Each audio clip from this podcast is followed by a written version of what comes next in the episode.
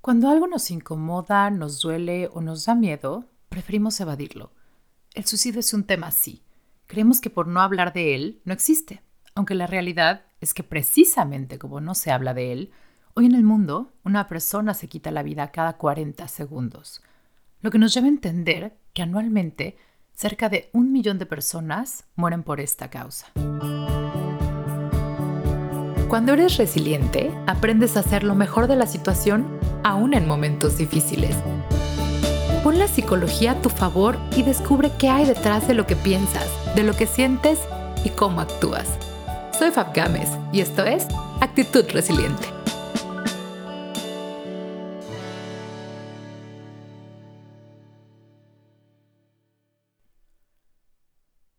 Resilientes, ¿cómo están? Bienvenidos a este nuevo episodio de Actitud Resiliente. Estoy feliz de que me acompañen y estoy más emocionada de que te permitas escuchar acerca de este tema.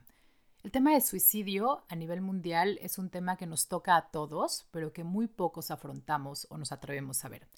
La realidad es que cualquier persona que habita este mundo está susceptible a tener ideas suicidas o está susceptible a estar cerca de alguien que decide quitarse la vida. El problema está en la, poca información que tenemos al respecto. ¿Por qué? Porque cuando vemos esta información preferimos pasarla de largo porque nos duele, porque nos aterra pensar en que algo así de terrible pueda pasarnos a nosotros o a alguien que queremos. La realidad es que hay demasiados mitos alrededor del suicidio y creo que a mí también me toca una parte de responsabilidad de poner esta información a tu favor, de como siempre digo, poner la psicología a tu favor para entender qué hay detrás de la manera en la que sientes, piensas y actúas. Y el suicidio es un tema excepcional para verlo desde este punto. Hay que entender qué hay detrás de una conducta suicida, hay que entender qué hay detrás de un problema a nivel mundial, que incluso la OMS tiene dentro de sus prioridades desde hace bastantes años. Para empezar, me gustaría proponer unas ciertas definiciones que nos van a dar claridad acerca del tema. Primero, empecemos por entender quién es un suicida. Un suicida es una persona que pone fin a su vida, que ya lo logró. Una persona con ideación suicida es alguien que tiene intenciones y pensamientos al respecto. Y finalmente, un sobreviviente es una persona que ya perdió a alguien por suicidio. Hay que recordar que el suicidio no es una enfermedad, en realidad es una conducta consecuencia de la combinación de muchos factores que te voy a explicar más adelante pero es una conducta, una manera en la que actuamos, no es una enfermedad. Es un acto que impacta aproximadamente a 135 personas. Cuando una persona se quita la vida, esto genera un impacto aproximado de 135 personas, entre que se enteran, que la conocían o que supieron del tema. De esas 135 personas, es probable que 25 puedan presentar ideas suicidas. Y de esas 25 personas, es muy probable que 6 al menos sean propensas a intentarlo. He ahí el impacto tan fuerte que tiene una situación como el suicidio. A eso se le llama réplica contagiosa. Como que alguien se quite la vida nos impacta directa o indirectamente hasta llegar a la consecuencia de que otras seis puedan pensar o puedan intentarlo realmente afecta a todo un sistema. Es por eso que decimos que es un problema social y es por eso que digo que nos toca a todos. Me gustaría también que entendiéramos cuáles son las fases de una conducta suicida. En realidad se divide, se divide en tres principales fases y estas fases también hacen relación al nivel de riesgo que tenemos de que una persona de verdad realice el acto. La primera fase es la ideación suicida que es cuando empiezan estos deseos de muerte, esta pérdida de sentido, de pronto son personas que empiezan a considerar la opción de qué pasaría si me muero o que incluso empiezan a desarrollar un posible plan. Esa es la primera fase, la ideación. Ahí es cuando se considera que hay un riesgo bajo. La segunda es la comunicación suicida. Cuando estas ideas empiezan a tomar más forma y la persona empieza a verbalizarlo lo empieza a decir, también empieza a tener conductas como empezarse a descuidar a sí mismo, empieza a ver cambios en su persona, mucho desinterés, empieza a dejar de hacer actividades que antes realizaba, se empieza a aislar e incluso se empieza a despedir. Hay personas que empiezan a regalar sus cosas o que empiezan a escribir cartas de despedida o que empiezan a desprenderse de las cosas que antes les parecían importantes. ¿Por qué? Porque hay una parte de ellos que está diciendo adiós. Esa es la segunda fase y la que se considera de un riesgo medio, cuando ya hay una comunicación suicida, porque eso es importante entenderlo. Hay que poner mucha atención en este tipo de cosas que a veces nos parecieran como que alguien está pasando por un momento de tristeza y que de pronto dejó de interesarle algo y te lo regala o que te escribe una carta muy melancólica. Estos pueden ser signos de que la persona ya está en esta segunda fase de comunicación suicida.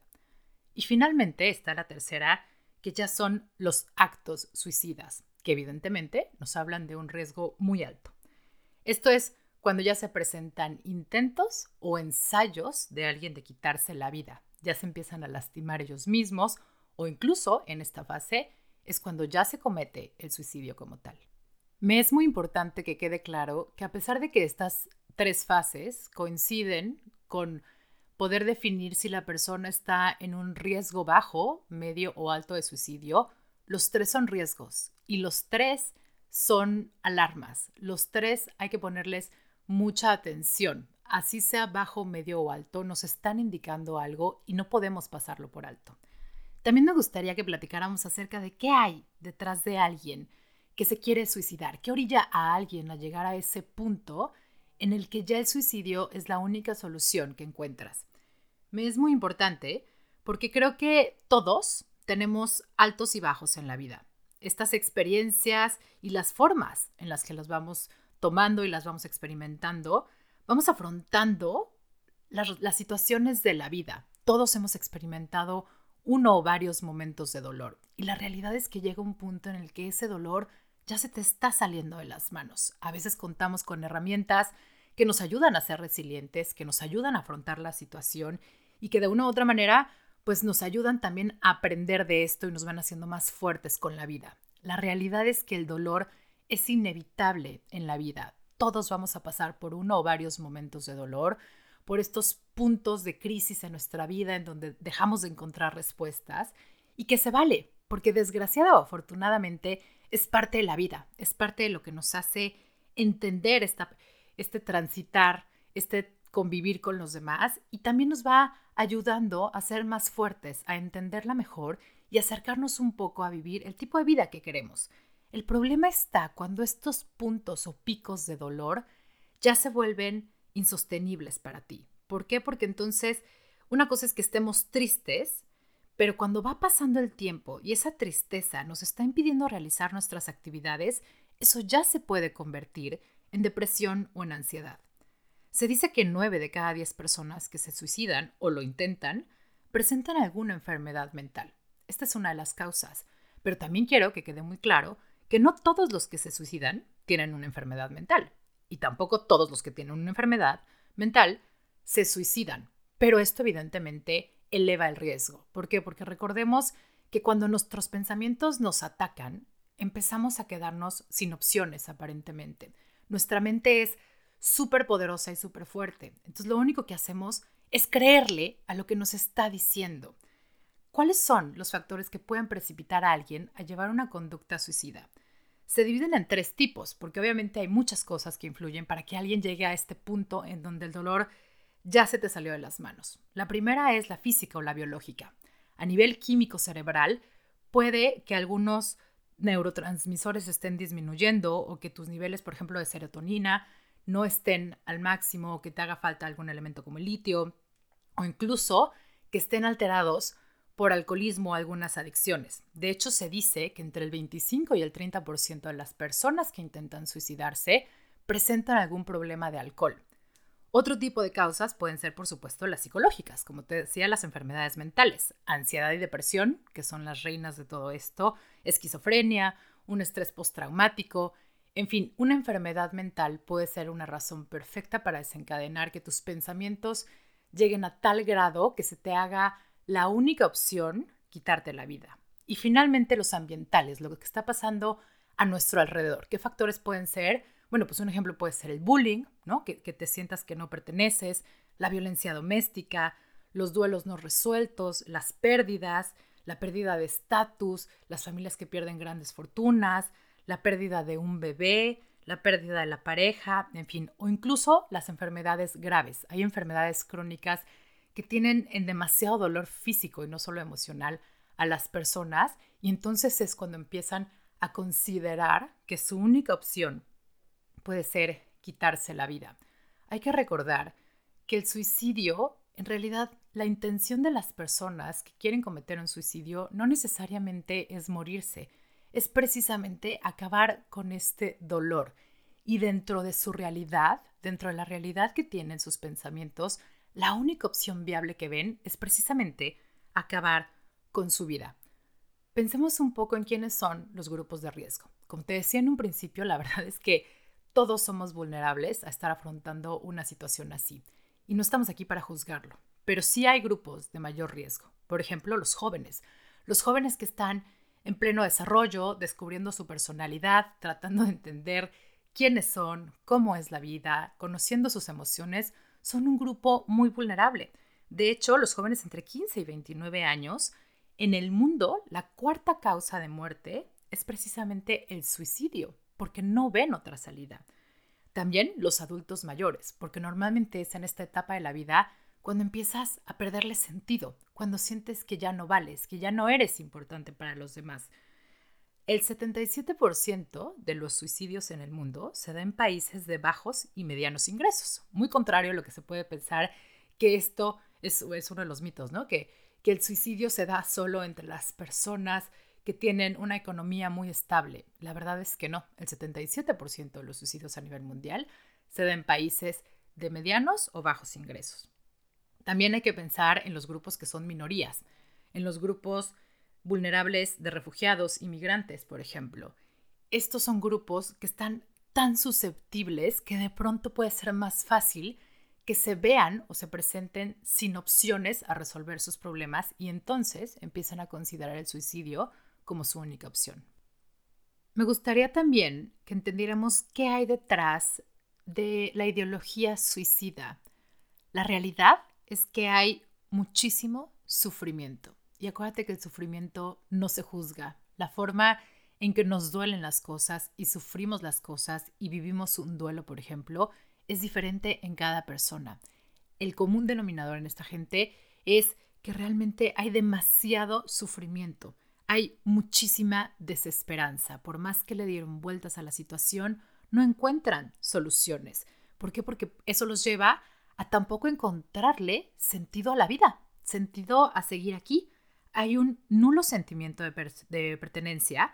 ¿Por qué? Porque tienen este tipo de ideas de que no le importan a nadie, de que no van a hacer falta en este mundo y que no va a haber diferencia de si están o no aquí. Hay una poca o nula capacidad de resolución de problemas y esto es temporal. Acuérdate que pueden ser personas que en su momento fueron muy exitosas o vivieron vidas muy plenas y de pronto hubo un detonador que les quitó esta capacidad de resolver problemas. También eh, son gente que pueden presentar baja autoestima o autoconcepto. Entonces, todas estas ideas que se van formando en nuestra cabeza se vuelven como una bola de nieve. Y entonces es, es una cadenita. Por eso yo digo que siempre hay que tener muchísimo cuidado con los pensamientos negativos. ¿Por qué? Porque los percibimos como nuestra realidad, porque ¿cómo vamos a dudar de algo que viene de nosotros mismos? Pero uno de mis mejores consejos, y se los he dicho en otros eh, episodios, es, por favor, siempre cuestionate todo lo que estás pensando, incluso lo que piensas tú solito, tus propias ideas, porque puede que no te estén hablando de una realidad, puede que estén hablando desde el dolor, desde la desesperanza o desde la frustración.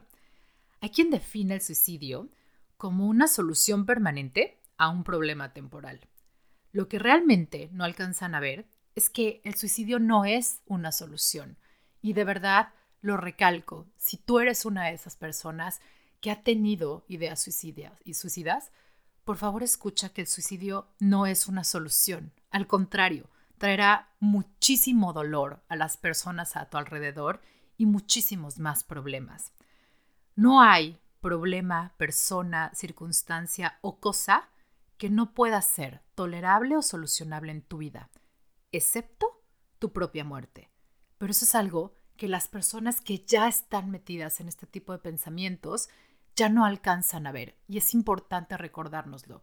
Si tú estás en un periodo de vida en el que ya no encuentras la salida, en que le estás perdiendo sentido a las cosas, por favor recuérdate que esto es pasajero. Los pensamientos son, son pasajeros y muchas veces juegan en nuestra contra. Pero esto que estás pensando y que estás sintiendo tiene un fin y hay muchas cosas que puedes hacer al respecto.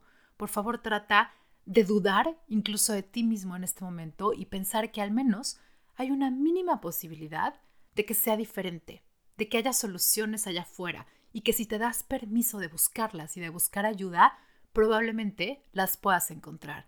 Te lo repito, el suicidio no es una solución.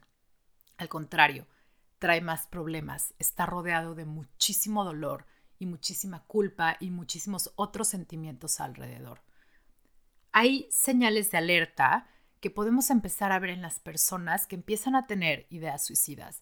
Esto me lo preguntaban ayer en, una plática que estábamos eh, dando acerca del tema y me decían, ¿cómo puedo identificar estas señales de alerta? Porque evidentemente los sobrevivientes, las personas que han perdido a alguien, a causa del suicidio, se quedan como dándole vueltas a esto, ¿no? Como nos da tanto miedo tocar con el dolor de la pérdida de alguien, de por sí el duelo por la pérdida de alguien es una de las pruebas más grandes que tenemos en la vida. Por el tema de suicidio es todavía peor. Entonces, ¿qué hacemos? Normalmente nos refugiamos en la culpa porque pensamos que ahí están las respuestas. Es ahí cuando los sobrevivientes preguntan, ¿qué pude haber visto que no vi? ¿Por qué no me di cuenta? Bueno, para estas personas que que consideran que puede haber alguien a su alrededor o incluso ustedes mismos con ideas suicidas, hay que poner atención a señales como lo que te decía hace rato, las verbalizaciones. Es gente que empieza a decir, ¿dolerá morir? Que empieza a tener frases como, ¿le importará a alguien si yo me muero? La verdad es que ya no quiero vivir. Qué ganas de dormirme y ya no despertar. Desearía estar muerto. Ya no hay nada que pueda hacer al respecto. Este tipo de frases hay que ponerles mucha atención. Todos tenemos días malos, todos tenemos días en los que de verdad, como decimos vulgarmente, queremos tirar toalla y decir, hoy no tengo ganas de subirme al mundo. Se vale. El problema está cuando estas verbalizaciones empiezan a ser muy comunes en las personas. Este es un gran foco de alerta.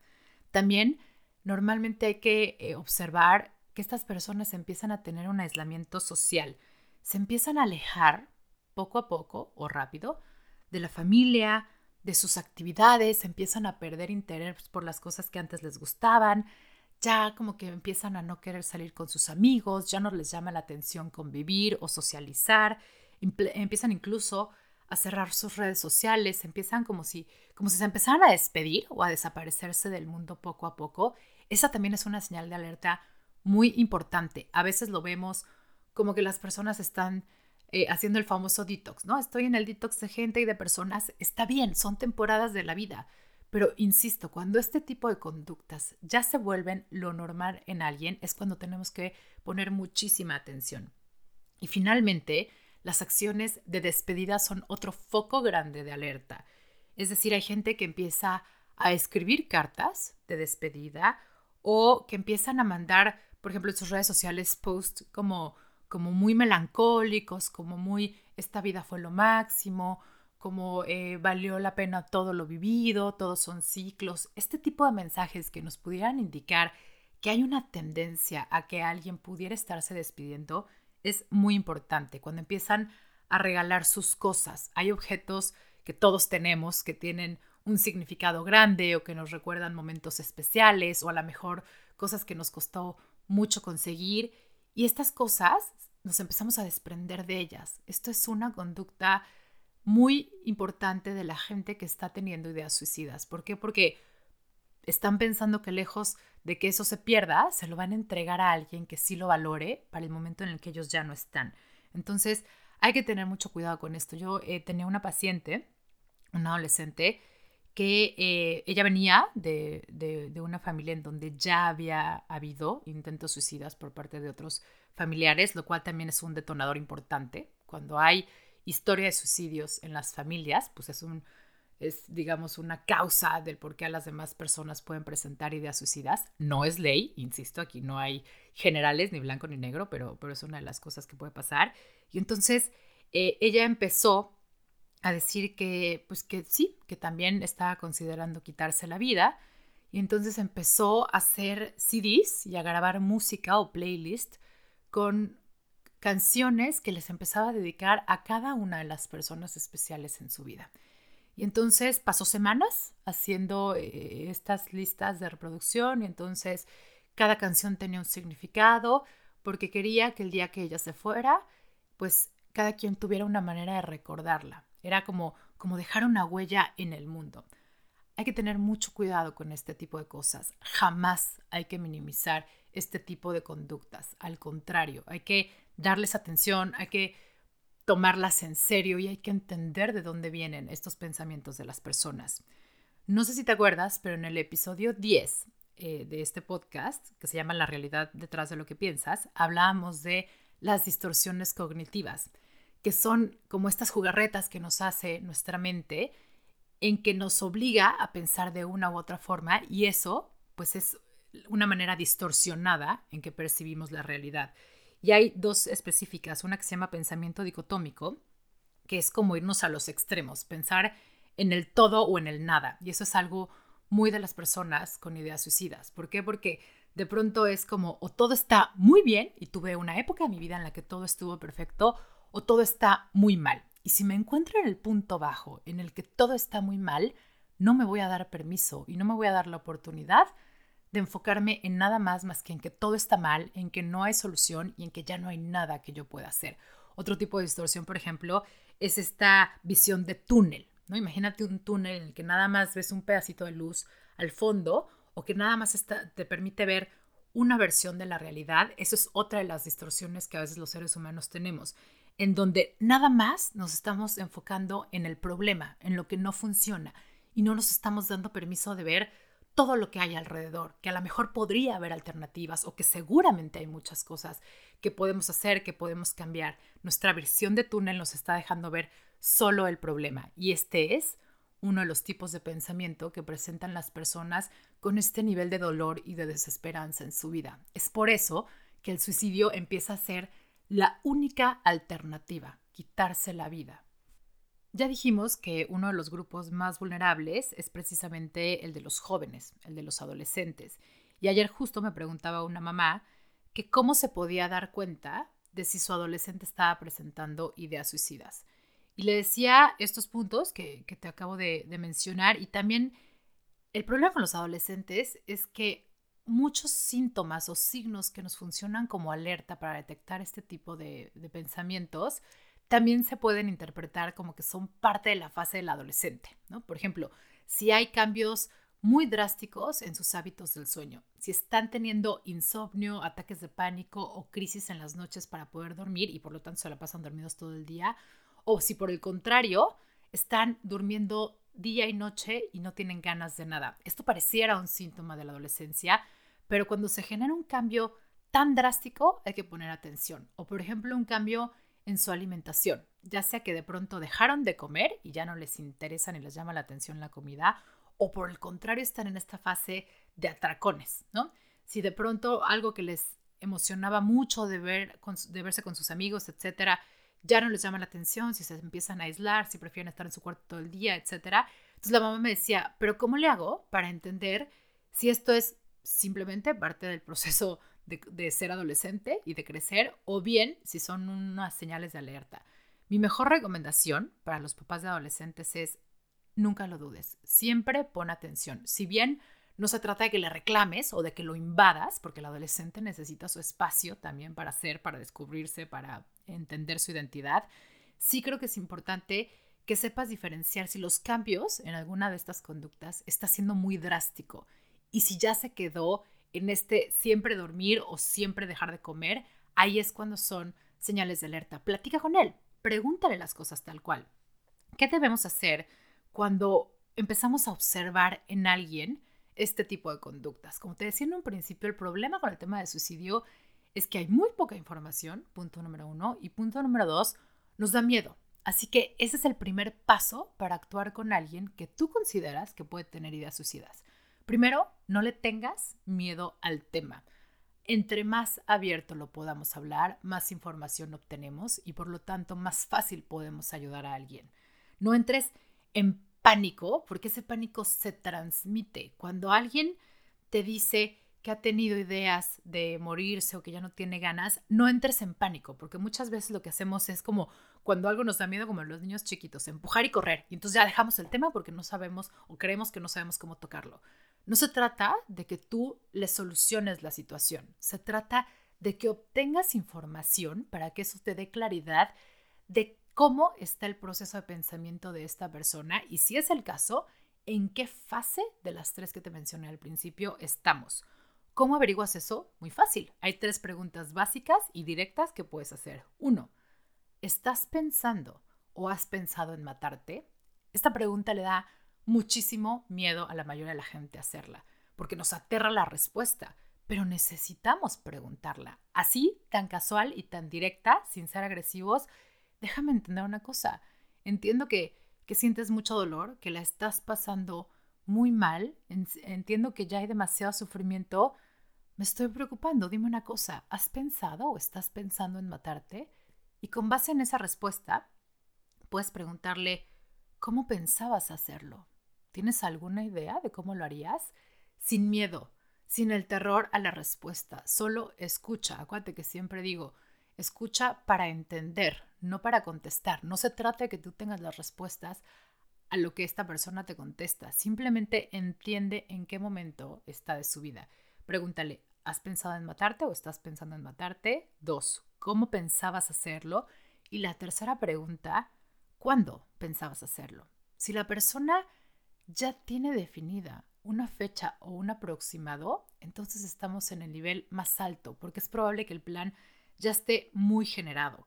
Entonces, esta información te va a dar idea del grado de riesgo que tenemos. Si ya está en un nivel alto, en donde ya hay un plan hecho y ya hay una fecha, por supuesto que es inminente buscar ayuda inmediata. No desde la crisis, no desde el miedo, no haciendo todo un drama y un escándalo, sino simplemente puedes decirle a la persona, no estoy juzgando tus respuestas porque tienes razón, yo no estoy ahí, pero sí me duele verte así y me gustaría ayudarte a que busquemos ayuda profesional, alguien que sabe trabajar con esto, alguien que nos pueda ayudar y que nos dé alternativas para que dejes de sentirte así, para que dejes de sufrir, porque como siempre lo digo, nadie merece sufrir y vivir en tal momento de dolor. Genera empatía con la persona. Estás haciendo estas preguntas no para juzgarlo, no para criticarlo, mucho menos para regañarlo, porque eso puede empeorar el problema. Estás aquí para entender. Busca a su red de apoyo. Si estás hablando de que es una de tus amigas, busca a sus papás o busca a sus hermanos o si ya son adultos, busca a su red de apoyo, a su esposo, a su pareja, en fin. ¿Por qué? Porque necesitamos avisarlo. Insisto, no necesitamos avisarlo desde el miedo y haciendo un escándalo y haciendo este tema más grande. Estamos avisando para ayudar, para brindar soluciones, para traerle herramientas a esta persona y que sea capaz de ver lo que es la realidad, que salga de esta visión de túnel y pueda atacar a estos pensamientos que lo están haciendo tener este tipo de ideas. Propone ayudar profesional. Hay muchas maneras de buscar ayuda profesional, están las líneas incluso al suicidio. En cada país puedes buscar, es una búsqueda de Google de un minuto, en donde puedes buscar cuáles son las líneas de apoyo psicológico o eh, de intervención en crisis, también se puede llamar, incluso se llaman líneas de apoyo para el suicidio. Y entonces, esto es importante, que tengamos este tipo de números a la mano, porque muchas veces, aunque esta persona esté con su terapeuta, si por algo su terapeuta no está disponible en ese momento, la ayuda se necesita 24/7. No sabemos cuándo la, persona puede entrar en crisis. Entonces, tener este tipo de herramientas a la mano es importante porque en este tipo de líneas siempre hay alguien que te va a atender las 24 horas del día. Es muy importante que cuando estás hablando con alguien que tiene ideas suicidas, por favor, no invalides su sentir. Lo peor que puedes hacer es decirle frases como, eso no es cierto, todo va a estar bien. Ojo, no puedes hacer promesas que no puedes cumplir, porque a lo mejor su concepto de bienestar no está en tus manos cambiarlo. Entonces mejor genera empatía. Dile, la verdad es que no, no te entiendo, pero me imagino lo que puedes estar sintiendo y estoy muy preocupada por ti. ¿Por qué? Porque para mí tu vida vale y porque no me gustaría que te hicieras daño. Creo que podemos buscar otras alternativas y buscar que estés bien, buscar que esta desesperanza se vaya y buscar que tengas herramientas para afrontar tu dolor como muchas otras personas en el mundo lo afrontan. Hay que entender en qué momento está esta persona y sobre todo si ya ha habido intentos previos. ¿Por qué? Porque un intento de suicidio eleva, o sea, alguien que ya intentó suicidarse, eleva en un 30% la posibilidad de que lo vuelva a intentar en menos de un año. ¿eh? Entonces hay que tener muy claro, no hay que pasar por alto que si alguien intentó cortarse o hubo alguna otra manera en que intentó quitarse la vida, es una señal de alerta muy importante. No podemos pasarlo por alto. Hay muchísimos mitos y realidades acerca de lo que es el suicidio y te quisiera compartir algunos. El primero es, por ejemplo, la gente que dice, el que se quiere matar no lo anda diciendo. Híjole, esto es lo peor que nos puede pasar a las personas que ya hemos trabajado con, con pacientes así. La realidad es que nueve de cada diez suicidas avisaron de sus intenciones previamente. Otra, por ejemplo, es el que se suicida quería terminar con su vida. Como te lo dije en un principio, el suicidio, en realidad en la mayoría de los casos, la intención es terminar con el sufrimiento, no con la vida como tal. Hay un eh, documental que si mal no recuerdo se llama The Bridge, que habla del puente de San Francisco, que es donde muchas personas eh, se suicidan al año. Y las personas que no lo logran, en sus testimonios dicen, en el momento en el que me aventé, en cuanto estuve en el aire, me arrepentí. La verdad es que me arrepentí de haberlo hecho porque yo no me quería morir, solo quería terminar con este sufrimiento. Entonces, cuando nos damos la oportunidad de entender qué es lo que está pensando y qué está sintiendo esta persona, es mucho más fácil que nos pongamos un alto a nuestros juicios, que nos pongamos un alto a pensar que nosotros somos o estamos siendo capaces de verlo de otra manera y que esa persona no. No estamos aquí para juzgar el comportamiento de nadie. Otro mito muy importante es que hablar del suicidio es dar ideas a quienes no las tienen y por lo tanto lo fomenta. Por favor, papás de adolescentes, no le tengan miedo al tema. Entre más comunicación tengamos con los jóvenes, va a ser más fácil entender en qué están. Va a ser más fácil entender cuál está siendo su proceso de pensamiento y a qué conductas los está llevando. Si la persona se siente escuchada, puede disminuir su idea de desesperanza y soledad y eso nos puede llevar a encontrar soluciones y a que logremos trabajar con este malestar que tiene. Otro mito es, cuando alguien ya decidió matarse, nada ni nadie lo puede evitar. Por favor, dejemos de creer esto. La realidad es que quienes son capaces de hablar del tema pueden abrirse a la posibilidad de sentirse escuchados y por lo tanto encontrar soluciones y ayuda. Así que como te lo digo y, no me voy a cansar de repetirlo, dejemos de tenerle miedo a hablar del tema. Si tú notas que alguien está en este tipo de pensamientos, Pregúntalo abiertamente, no tiene absolutamente nada de malo. Y entre menos nervioso y en pánico estés, más paz, más tranquilidad y más confianza le vas a mandar al otro para que de verdad podamos ayudarle. El último mito que te quiero compartir es que el que se suicida es porque fue cobarde. Híjole, hay que, hay que poner mucha atención en este tipo de frases que a veces nos rigen como sociedad, porque por ahí decía Víctor Frank que que, el suicidio puede ser un acto de valentía ante la muerte o de cobardía ante la vida. Y la realidad contra este tipo de mitos es que el suicidio no es un acto ni de valentía ni de cobardía. Es simplemente un acto de desesperanza y de sufrimiento. Es el dolor hablando. Es la desesperanza y el dolor lo que nos está llevando a tener este tipo de pensamientos o este tipo de conductas. El problema con este tipo de temas como el suicidio, en primero es la desinformación. Como te decía, nos da muchísimo miedo hablar porque pareciera que no sabemos lidiar con él, pero te lo recuerdo, no tienes que lidiar con él, no tienes que ofrecerle tú una solución. La idea es entender qué hay detrás del pensamiento de la persona y si de verdad se encuentra en esta situación, acercarlo a la ayuda profesional. Así que deja de tenerle miedo. Eh, hay, un dato curioso que, que me parece muy importante mencionarlo.